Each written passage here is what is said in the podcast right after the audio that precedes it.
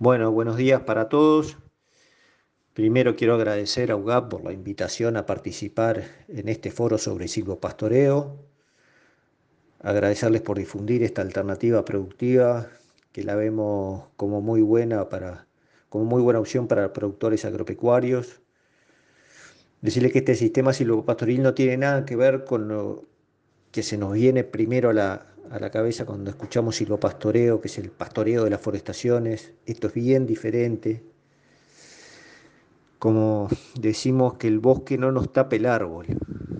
Nos puede no gustar el bosque, pero lo que no nos puede dejar de gustar es el árbol.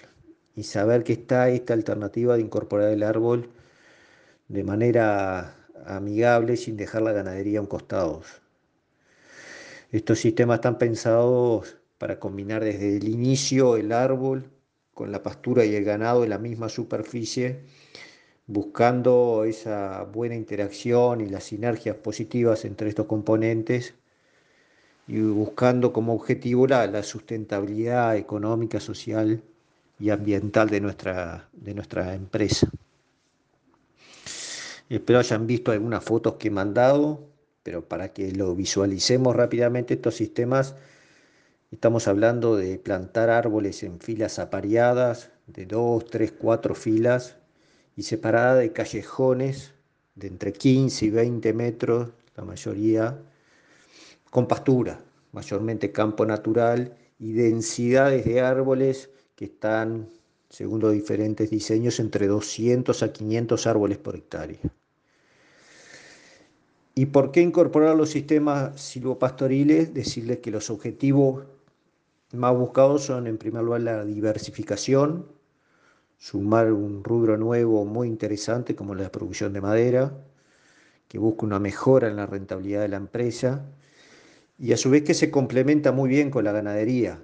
Seguimos con nuestra actividad, de lo que nos gusta, de lo que nos permite vivir en el corto plazo y pensar en una capitalización en el largo plazo, apalancar la empresa y buscar una intensificación productiva, sobre todo en el uso del recurso tierra, que como decimos le ponemos el segundo piso al campo. Tenemos abajo la ganadería y arriba los árboles. Eh, y el árbol se suma así a un sistema productivo existente, no lo viene a cambiar, sino que viene a adaptarse al modelo productivo y complementarlo. En la mayoría de los establecimientos con los que hemos trabajado, que incorporaron estos sistemas silvopastoriles, aprovecharon la, movida de plantación de árboles para también implantar todo lo que son los montes al servicio de la ganadería. Montes de abrigo y sombras, cortinas, rompevientos que sirven también de abrigo y sombra, para de esa manera levantar la primera restricción productiva que tenemos hoy, que es la falta de abrigo y sombra para el ganado de nuestros campos. El gran efecto positivo del sistema silvopastoril es la generación de un microclima, donde tenemos reducciones de viento que disminuyen la evapotranspiración de la pastura, tenemos reducción de amplitud térmica en el suelo y el ambiente, protección contra heladas a la pastura y los árboles generan esa sombra parcial del entorno de 50% promedio en la, en la vida del árbol, que generan beneficios para la mayoría de las especies que componen nuestro campo natural. Y como sabemos, ese microclima, esa, esa sombra y ese abrigo beneficia al ganado, en lo que conocemos con el bienestar animal, el confort térmico que nos da mayores eficiencias de conversión, mayores tasas de ganancia de peso vivo. Esto ya pienso que es bien conocido por todos nosotros. Este sistema también sirve como, como el galponcito, como decimos, para el reparo de animales ante, efectos climáticos extremos cada vez más frecuentes.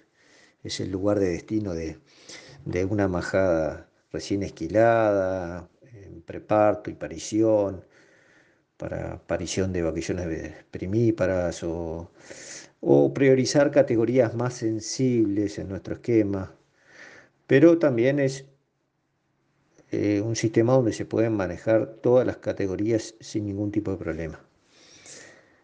Sin aburrir mucho, sin mucho dato técnico, pero me gusta comentarle las apreciaciones empíricas de productores, porque es el comentario generalizado de todos de lo bien que lo pasa el ganado dentro de un sistema pastoril. Y sobre la pastura, el comentario de que siempre, tanto en, invierno o en, verano, en esas épocas críticas, la pastura siempre está más verde dentro del sistema silvopastoril que a cielo abierto. Se genera ese tapiz más tierno, con mayor contenido de proteína, menos fibroso, menos tejidos secos, y eso nos da una pastura de mayor calidad.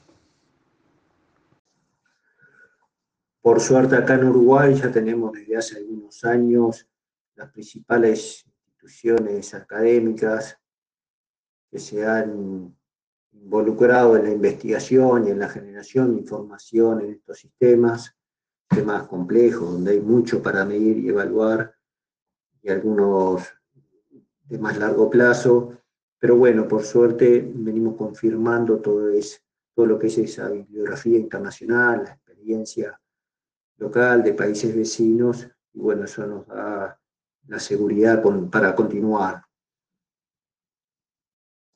Contarles que los inicios de estos sistemas ilustratoriles, en mi experiencia, fueron con productores ganaderos de la zona centro del Uruguay principalmente, eh, donde nos apoyamos mucho en el inicio con la experiencia de un técnico argentino, asesor CREA, como nuestro amigo Jorge Esquivel, que nos dio esa seguridad, eh, conocimos en Argentina su experiencia y bueno, tratamos de, adaptarla acá a nuestra realidad y bueno, eso fue fundamental en los inicios. La mayoría de estos productores incorporaron estos sistemas en porcentaje de su unidad productiva de entre un 10, 30%. Y bueno, eh, denominador común que los que han eh, eh, este, entrado en estos sistemas silvopastoriles todos los años quieren seguir sumando un área mayor eh, muy entusiasmados y contentos con el sistema. En cuanto al diseño y a la implantación de estos sistemas, podemos decir que el diseño básicamente depende de lo que es el, tipo de campo, eh, de lo que es el, sitio forestal que llamamos, y después de los objetivos buscados. Podemos separar los silvos en dos grupos los que tienen como objetivo una producción de madera para la industria del picado o básicamente la producción de, celulosa, con turnos de rotación de cosecha de unos 10 años, con densidades de plantación del entorno de 500 árboles por hectárea. Y después el otro grupo son los silvos pensados para producir madera de calidad mediante manejo, mediante podas y raleos con turnos de, cosecha de entre 15 a 20 años, cuyo destino de madera es la transformación mecánica, principalmente hoy eh, lo que son las trozas para exportación. Y ahí manejamos en estos casos densidades del entorno a 200 a 500 eh, plantas por hectárea. Y después tenemos dentro de estos diseños, bueno, algunas variantes que hacen que algunos productores piensen los silvos con una pata más, más volcada hacia lo que es el componente forestal, priorizando un poquito más lo que es la producción de madera, y otros con una pata más fuerte en el componente ganadero. En cuanto a la implantación, hoy el Uruguay tiene un gran conocimiento en el rubro forestal, ya con con mucha experiencia, con tecnologías de punta, la cual hemos aprendido mucho en, en implantación. Y pienso que ahora logramos combinar bien estos árboles con el ganado y la pastura de manera de integrarlos equilibradamente durante toda la, la rotación del sistema. Ya se, ya se han completado y cosechado la rotación de algunos silbos que confirmaron nuestras proyecciones, decirles que a grosso modo los márgenes netos, medio como ingreso capital del sistema silvopastoril, varía un poquito en los diferentes modelos, pero están en el entorno de 300 a 400 dólares hectárea año, en lo, que corresponde al, al componente forestal, a la producción de madera. Y mantenemos el margen ganadero igual que a cielo abierto. Para los casos de las empresas que hemos trabajado, en torno de 150 dólares por hectárea, medido como una ganadería que logra mantener la carga y producción dentro del sistema. Acá nos queda mucho por depurar ese número ganadero para los diferentes casos, pero bueno, por su complejidad y simplicidad en las conclusiones decimos que, que es un sistema que logra mantener la carga. Decirles que una vez implantados los árboles, los plazos para ingresar con animales es en promedio de unos 6 meses para ingresar con, con lanares y de unos 24 meses para ingresar con vacunos. Se puede adelantar un poquito antes para las categorías más jóvenes, pero en entorno de, de 24 meses. Sumado a todo esto decimos que es un sistema ambientalmente muy amigable, que brinda muchos servicios ecosistémicos, contribuye al secuestro de carbono causante del efecto invernadero, lo que nos permite neutralizar los gases del, efecto invernadero generado por el ganado, que nos permite diferenciar nuestro producto hacia mercados cada vez más exigentes, que nos permita abrir ciertos mercados o ingresar a ciertos mercados que de otra manera pienso que cada vez se va a hacer más difícil en este aspecto. Ya existen experiencias de certificaciones de carbono neutro provenientes de estos sistemas y pienso que tiene un, gran futuro esto. Como conclusiones también podemos decir que, que estos sistemas mejoran la sustentabilidad de la empresa, mejoramos la productividad, el ingreso de capital, diversificamos rubros, y es un sistema ambiental y productivamente muy amigable. Y es como decimos, producir pensando en el futuro. Bueno, los muy buenos días a toda la gente de AUGAP. Muchas gracias. La, invitación a, su silbo, este, para a la gente de, de, su silbo para moderar en este tema del silbo pastoreo, que es una actividad en la cual se comparte filosóficamente muchísimo de lo de AUGAP Personalmente este, lo sigo a, la, Sociedad Uruguaya de Ganadería del Pastizal desde hace bastante tiempo. Eh, y bueno, le he aplicado toda la vida al, pastoreo racional, o he intentado por lo menos. Y este, vota, entonces este, lo que quiero decir es que la filosofía de, su silbo es la misma que de AUAP. Bueno, este, están, bueno, Nacho López. Eh, Nacho López es un referente en el tema, en el tema de los silvopastoreos, fue de los, de los pioneros en, hacer silvopastoreos en Uruguay. Fue nexo de, con, el ingeniero Jorge Esquivel, que es un, este, un referente a nivel mundial en el tema. Y bueno, este, creo que estamos este, muy bien asesorados y bueno, este, Así que Nacho seguramente la, presentación que, bueno, que él ya hizo en, los cinco audios que presentó, este, bueno, sea el disparador de, varias preguntas a la gente de, de. Bueno, muchísimas gracias y bueno, y adelante. Bueno, buen día para todos. Muchas gracias Ricardo. Este, creo que ya estoy breve, brevemente presentado, pero bueno, soy ingeniero forestal de la Universidad de la República, trabajo como asesor técnico, eh, formo parte de una consultoría y tengo una empresa de, servicios forestales también desde 1997 que ha trabajado con varias empresas y productores forestales como contratista en lo que es plantación, manejo y cosecha de montes. Soy productor agropecuario familiar también y desde el 2008 a la fecha he participado en el, en el diseño e implantación de varios sistemas silvopastoriles, eh, principalmente para productores ganaderos. Así que estoy en la orden para, las preguntas y bueno, intentaré de entrada responder lo, más brevemente posible, así tratamos de responder eh, la mayor cantidad de preguntas y si queremos profundizar en alguna más, este, ustedes este, me van diciendo. Bueno, la orden. Una primera pregunta para Nacho. ¿Qué áreas de macizo y de silvopastoreo se manejan a nivel nacional?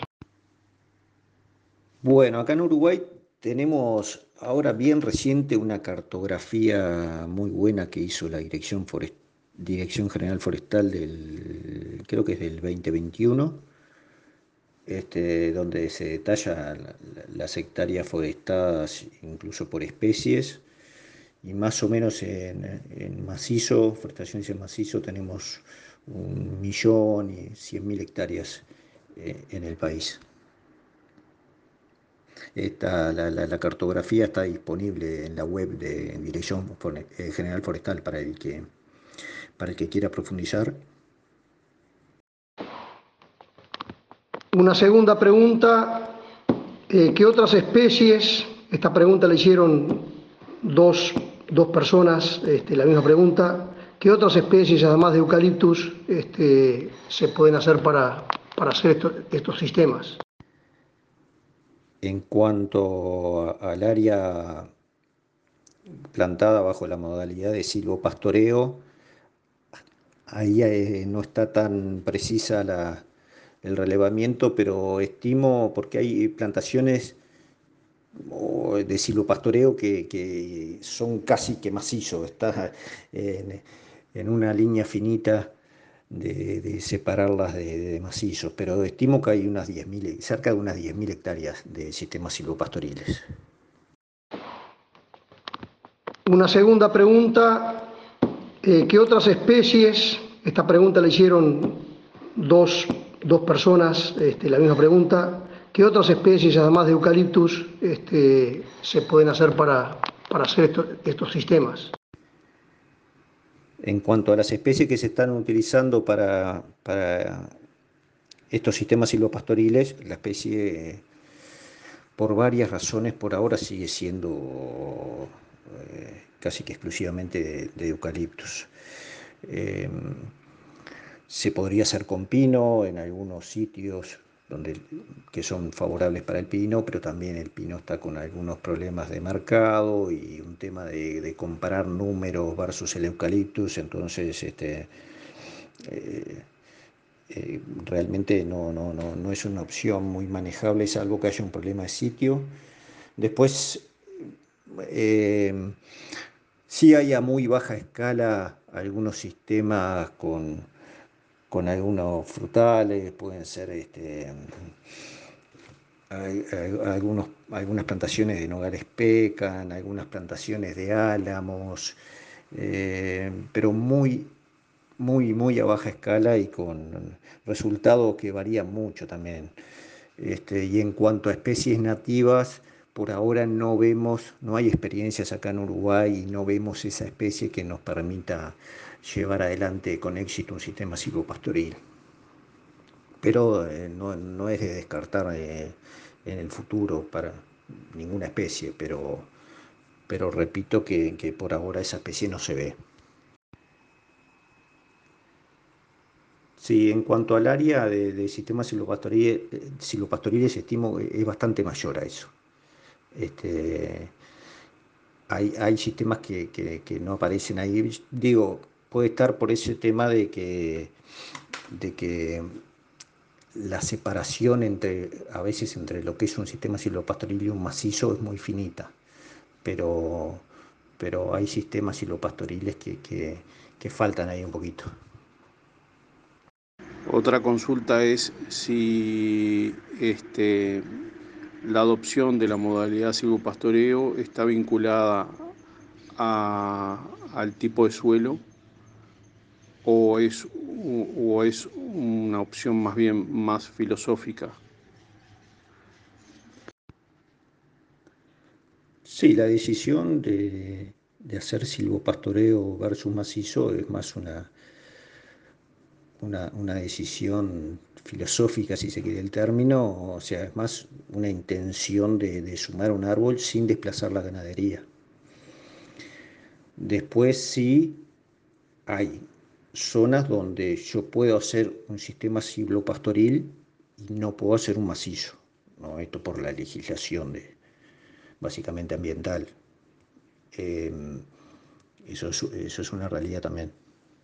Una tercera pregunta sería este, si alguno de los dos considera que, por ejemplo, la unidad de suelos San Gabriel Guaycurú, con suelos predominantes 502B, eh, no meritaría este, un, un estudio más pormenorizado este, para detectar eh, y demarcar las áreas este, bajo, bajo de aptitud forestal este, de las áreas más de tipo ganadera respecto vinculados a, a, a, la, a la legislación forestal me refiero.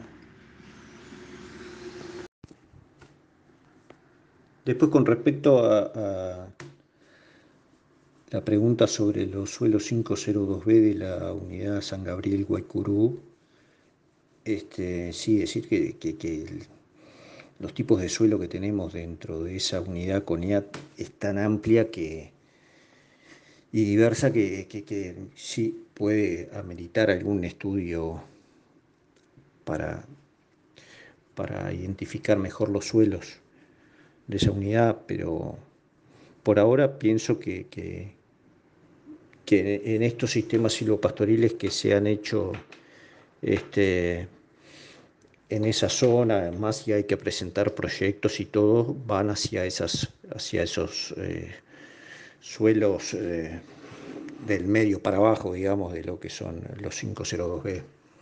Por ahora no creo que sea un problema eh, grave alteración de suelos y más que el silvopastoreo altera en mi concepto para bien a los suelos, entonces este,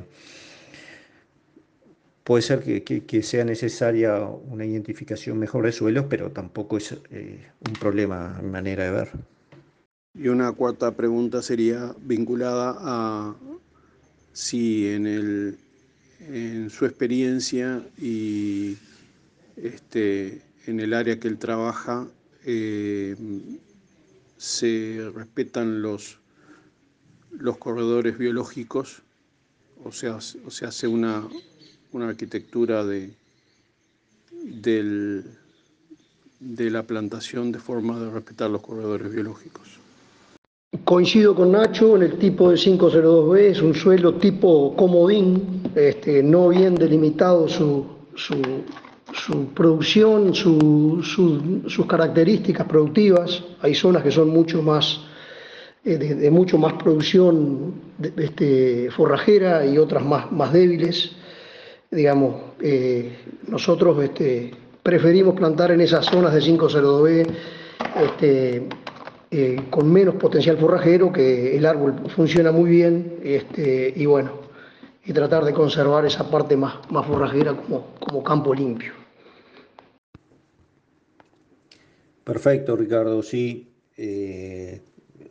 Cuando buscamos dentro del establecimiento esa, hablando de la zona centro de 502B, el cristalino, eh, en ese tipo de campo cuando se toma la decisión de incorporando los sistemas silvopastoriles como estrategia por ahora como que de entrada inicialmente íbamos hacia, hacia la parte peor del campo. Hoy en día nos volcamos un poco más a ese suelo del medio, o sea, porque si yo voy a instalar un sistema silvopastoril arriba de un cerro de piedra, donde capaz que el árbol anda, o ciertos árboles andan, pero la producción forrajera ya está limitada por sí, porque tampoco vamos a transformar un sitio, por, un sitio de baja calidad por solo la presencia del árbol. Entonces la estrategia hoy es buscar un poquito lo que llamamos un suelo mixto, suelo del medio, que sea con buen potencial para la producción de madera y después que tenga un potencial eh, el tapiz natural para, para, que nos dé una producción ganadera interesante.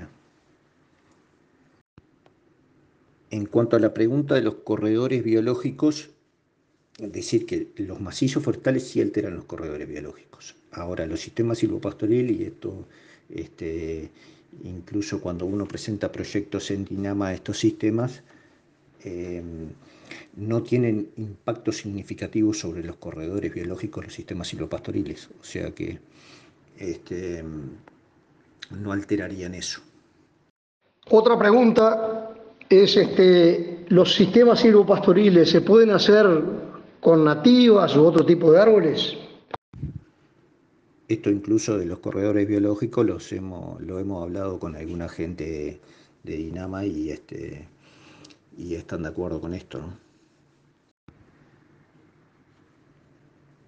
Sí, eh, como poder hacer, se pueden hacer sistemas silvopastoriles con nativas. El problema es encontrar esa especie nativa que nos dé un crecimiento eh, que justifique esa inversión y después tener un mercado para lo que nosotros vamos a producir, que nos haga esto rentable. ¿no? Ahora, si no buscamos una rentabilidad de esto y lo buscamos hacer con otra justificación, bueno, pero, pero hoy, digo, desde el punto de vista de darle una sustentabilidad económica al sistema silvopastoril con una nativa, falta la especie esa que justifique eso.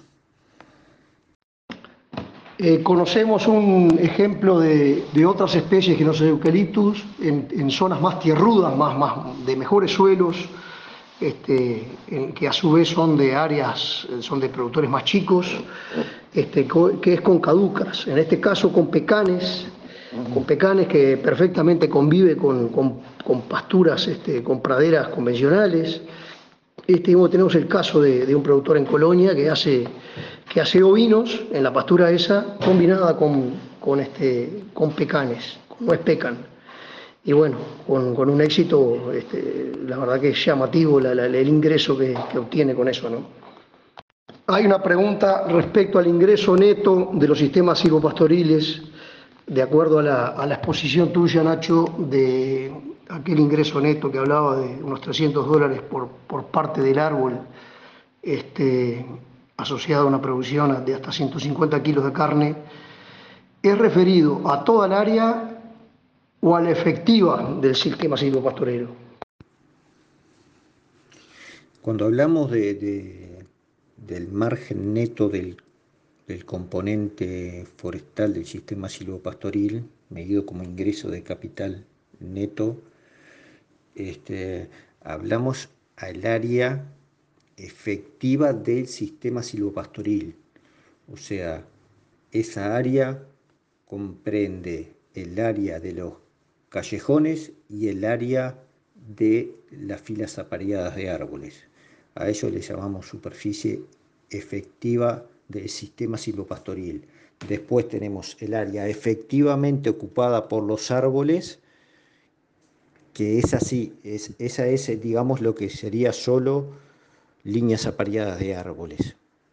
Pero acá hablamos, el sistema silopastoril se mide por hectárea efectiva que ocupa callejones y líneas apareadas en su conjunto.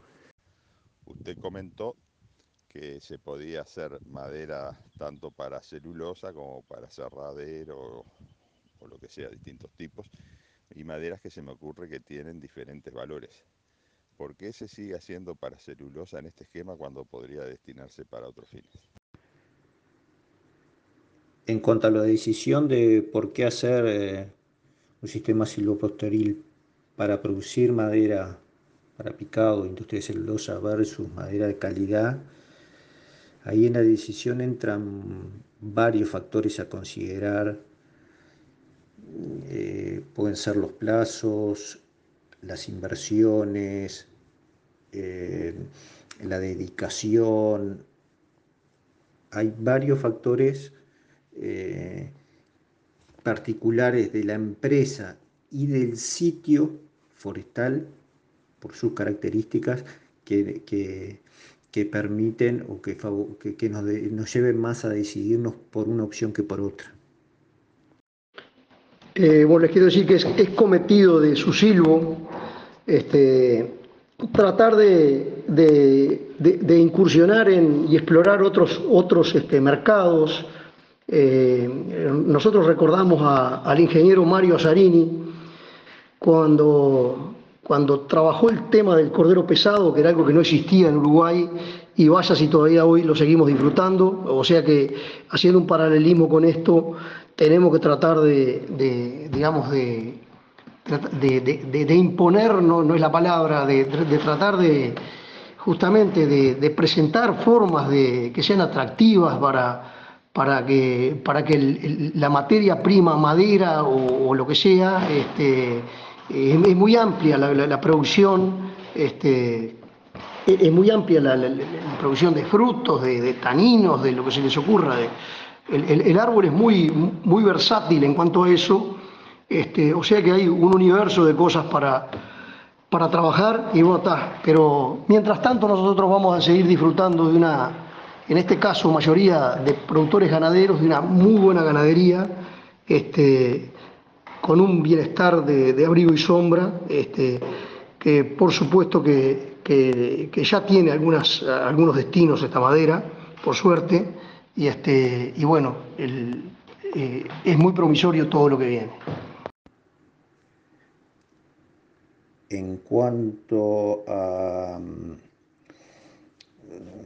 en cuanto a los destinos de, lo que se produce en el sistema silvopastoril, decirle que sí que el sistema silvopastoril se optimiza eh, con el manejo que, tenemos cuando apuntamos a un objetivo de calidad, porque ciertas podas o reducciones de árboles nos llevan o van acompañadas con con la, ganancia del componente ganadero. Pero también es una realidad que los dos destinos son válidos, las tasas internas de retorno son similares. Por ahora, si podemos tener un destino local de nuestra madera cerrable, eh, quizás se vuelque más y tiene mayor perspectiva de futuro lo que es producción de madera de calidad, pensando que la madera de Grandis eucaliptos puede ser la madera dura, entre comillas, del futuro, pero por supuesto que también tiene eh, más dedicación, más tiempo de espera. Y, bueno, siempre cuando hablamos de, siempre en, una producción forestal, ya no hablando de en una producción forestal que se oriente a producción de madera de calidad, ya trabaja con las densidades finales que trabaja un sistema silvopastoril, lo que pasa es que saca su productos en el medio y hace otro manejo que tiene ingresos anteriores, ¿no? Pero las densidades de manejo son, las densidades finales son más o menos las mismas y, bueno, cuando ponemos, eh, eh, cuando hacemos números, eh, los números no son tampoco son más favorables en un sistema ciclomotriz de producción de madera de calidad, pero tampoco tan diferente, más cuando hablamos de los plazos. Otra pregunta eh, dice si es imprescindible el árbol para el balance carbono o solo con pasturas se puede lograr. En cuanto al balance de carbono, eh, sí, toda la bibliografía indica que es necesaria la presencia de los árboles cuando pensamos eh, que nuestra empresa ganadera tiene que neutralizar gases provenientes de la ganadería. Sí se dice que con 200 árboles podemos neutralizar eh, los gases de, 10, 11 bovinos adultos. Eh, o sea que, el árbol sí nos da la capacidad de neutralizar los gases de, de, de, nuestro ganado y también de lo que emite la empresa en su conjunto, de, lo que emite el tractor, de lo que emite la, camioneta, en fin. Pero sin el árbol ese balance no se logra.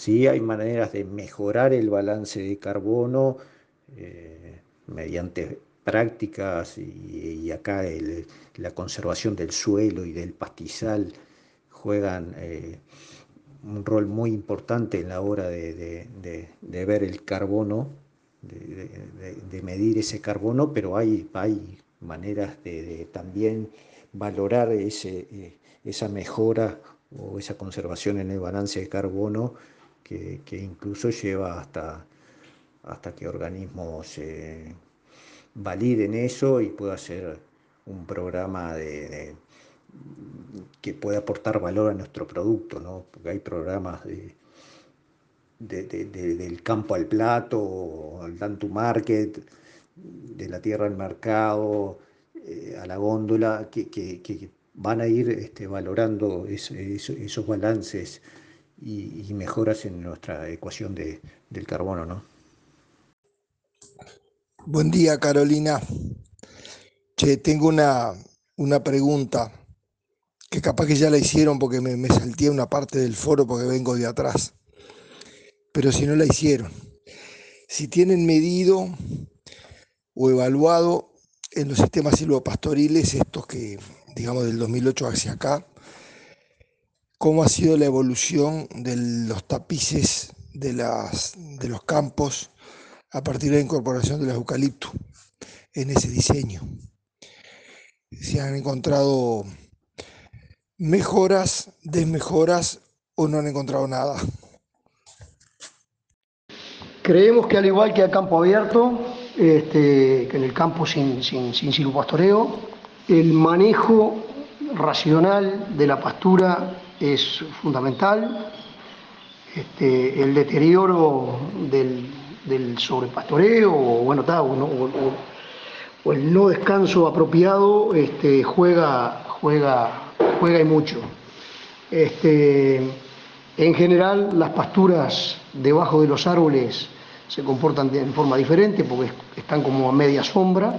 Este, son, eh, son un poco más erectas las plantas, este, eh, a su vez eh, tienen menos lignina, menos, este, digamos, son más finas, algunas C4 tipo la, tipo la paja mansa se la ve mucho más fina y tiende a, este, tiende a mantenerse de esa manera. Y bueno, así que diríamos que, bueno, que, fácilmente eh, un, tapiz se puede abrir o cerrar de acuerdo al manejo. Vimos en lo de en, este, en el establecimiento de, José Luis Dutra, en Tacorembó, un sistema silopastoreo eh, que proviene de un, de un, de un rastrojo forestal en el cual se, se instaló, se está restaurando eh, las pasturas naturales, ¿no?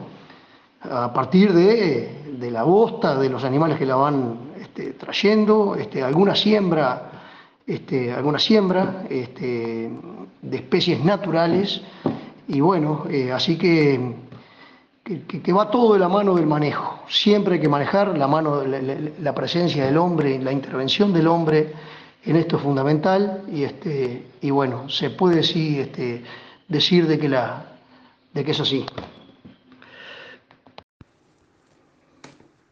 En cuanto a lo que es eh, los cambios en el tapiz, en el campo natural, que es lo que vemos que, que, anda mejor en, en estos sistemas silopastoriles, tenemos eh, algún caso de, instalar sistemas sobre pasturas sembradas, pradera clásica de Festuca blanco lotus, eh, en un caso que ya era una pradera media vieja por el hecho de haberlo cerrado cuando se pusieron los árboles, tuvo un revivir bárbaro que, después, este, como se destinó a producción de fardos y todo eso, eh, tuvo, tuvo un alargamiento de su vida útil esa pradera, pero, pero no lo vemos, no vemos que, con los años y el aumento de sombreamiento y sobre todo lo que es eh, los residuos de los árboles, el material vegetal que desprenden,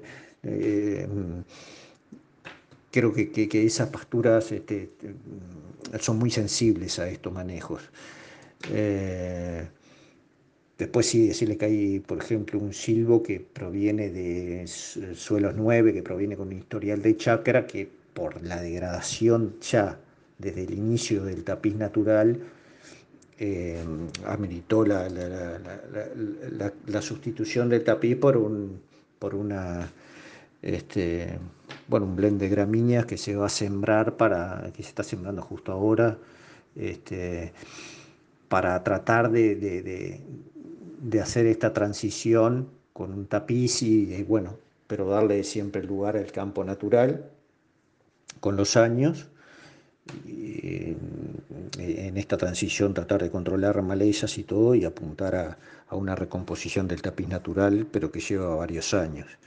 Y después en, la inmensa mayoría de los sistemas silvopastoriles que arrancaron con campo natural, sí, este, como decía Ricardo, varias, algunas especies desaparecen o se ponen más finas, como puede ser la paja mansa, incluso puedo decir que he plantado campos que estaban tapados de paja mansa y uno la ve que de quinto año en adelante eh, ya cuesta verla.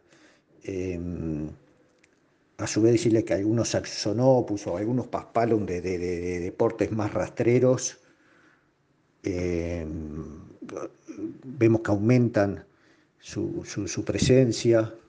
Em, pero creo que, el tapiz se mantiene en lo que es su, diversidad de especies, se mantiene generalmente cuando tenemos algunos problemas de sombra o de sobrepastoreo o algunas áreas puntuales de excesos de, de, residuos de, los árboles. Eh, tenemos algunos problemas de gramilla, sí, la gramilla eh, avanza en esos lugares e, o en, esas condiciones más negativas para el tapiz. Y después, por ejemplo, hemos trabajado en campos con mucho lotus rincón. El lotus rincón tiende a desaparecer. Eh, como que una leguminosa ahí en ese ambiente este, no, la vemos mucho. Y después eh, hemos hecho también introducción, hay, algunas pruebas de algunos productores que han hecho introducción de especies para sumar al campo natural, algunos dactilis, solcus, em, algún bromus, pero, pero en cuanto a dactilis solcus no, no, no, hemos tenido éxito y lo de bromus falta evaluar bien también, hay que ver este, este, a veces un poquito en qué campos este, se puede ser una opción, pues una especie que, que el sombreamiento parcial le, viene muy bien, pero bueno, este, es también para, para probar y desarrollar en el futuro y seguir profundizando esto. Pero como que lo que es pasturas sembradas, en mi apreciación yo lo veo muy lejano, ¿no? Muy lejano. Estos sistemas silvopastoriles se potencian con el campo natural. Para hacer a modo de resumen, se me va muy largo el audio. Hay otra pregunta que refiere eh, teniendo en cuenta eh, que no quiere bajar, en el caso este, no bajar carga, este, qué densidad de plantación, qué distancia entre líneas, eh, qué plantar, eh, plantar todo a la vez o, en, forma escalonada. El tema que de, la, de la luz, de la entrada de luz, en el caso este de lo que más evaluado está es eucaliptus, siempre se está interviniendo con las podas, es decir que, o con raleos, ¿no? Esa propuesta de, Nacho de, hacer, este, de empezar con mayor densidad de árboles, 600, 800, este, digamos, nosotros la, hicimos, digamos, personalmente, y bueno, realmente se veía un detrimento de la pastura cuando tiene esas, esas densidades altas, ¿no? pero como se venía podando, siempre entró luz. Y bueno, entonces la pastura siempre está. Este, digamos, nosotros somos partidarios de empezar con mucho menos densidad, este, de 200 árboles, este, una cosa así. son bibliotecas distintas. Buen día. Eh, la pregunta es la siguiente. Eh, por lo menos acá en el este se han hecho este, intentos de eh, pasturas sembradas este, abajo de los árboles, el caso del Lotus Rincón, una especie bastante difundida por acá, este, pero tal resultado no fue este, quizás el esperado a partir del comportamiento que, ha tenido el, rincón. ¿Se han hecho algunos intentos este, con otras especies o algo parecido? Gracias. Voy a dar mi, opinión sobre esta pregunta. La siembra eh, post, eh, post instalación de los silvos, eh, lo vemos de una manera bastante cuestionable, ¿no? preferimos jugar a, un, a un este, si es, una, si es un agregado, un, mejoramiento extensivo tipo Loto Rincón, eh, de que haya previamente Loto Rincón. Este, nosotros lo hemos hecho en, justamente en, suelos superficiales con, con, rincones viejos ya de, de, 10 años o una cosa así, en la cual sabemos que, que hay este, un banco de semilla, de semilla dura. Entonces este, lo vemos como mucho más viable agregar agregar después eh, en, la, entrefila, ¿no? en los 20 metros, en los 18, 20 metros, 25 metros que, que, que, estamos utilizando como, como, faja. Eh, después otra cosa que sí, hay otras especies, ahora les vamos a mandar otra, alguna foto de este, el ingeniero Jean Fedrigo está trabajando en el tema, este, y bueno, hay, hay cosas muy auspiciosas ya detectando algunas este, gramíneas tipo bromus ablético, como que es la, es la más, este, es de la que parece de las más promisorias para, para asociarse a, este, en, este, en este tipo de, producción. Perfecto, Ricardo. Sí, sí el, con respecto a la pregunta del Lotus Rincón, eh, Sí, creo que lo comenté un poquito en el audio, en un audio anterior, pero la experiencia que tenemos mm, con productores ahí de, de la zona centro, con, con campos con un historial de mejoramiento con rincón de añares, de añares, que incluso hemos eh, hecho la plantación de árboles y en ese periodo que queda cerrado inicialmente eh, se ve que, eh, o sea, campo está, que, está tapado de, rincón y después con los años uno lo ve que va desapareciendo. Em, ni hablar cuando se llega a ese campo particular que, que, me viene a la mente ahora, que estaba inicialmente tapado de rincón, Hoy para cosecharse hay que buscar exhaustivamente un rincón dentro de, ese sistema. Por eso digo que es una especie que, al parecer eh, puede ser en los primeros años donde no hay tanto cerramiento, que pueda ser este, que pueda seguir sobreviviendo, pero no, no, no me parece una especie con potencial. Bueno, hay un montón, gente, de, preguntas e intervenciones este, que es imposible, imposible este, darle cumplimiento. ya llevamos una hora, una hora y quince minutos de foro, este, y bueno, creemos que, está que, como, como, disparador para la jornada de, del 26 de, de, marzo en Cerro Largo, que ahí van a ver una cantidad de cosas y bueno, y con digamos, con, profesores de facultad, con, investigación, les van a dar primeras este, este, notas auspiciosas de, de, performance reproductiva en, ganados, de,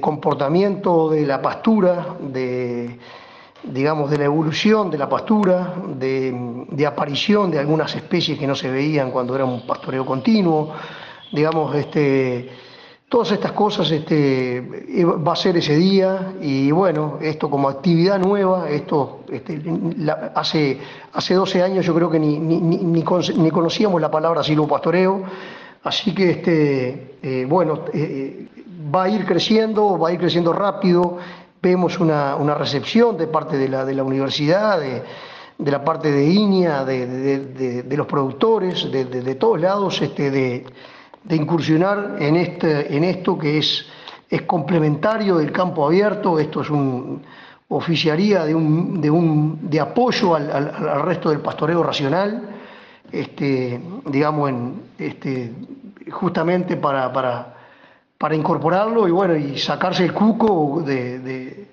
de, que es algo que es fácil de llevar adelante.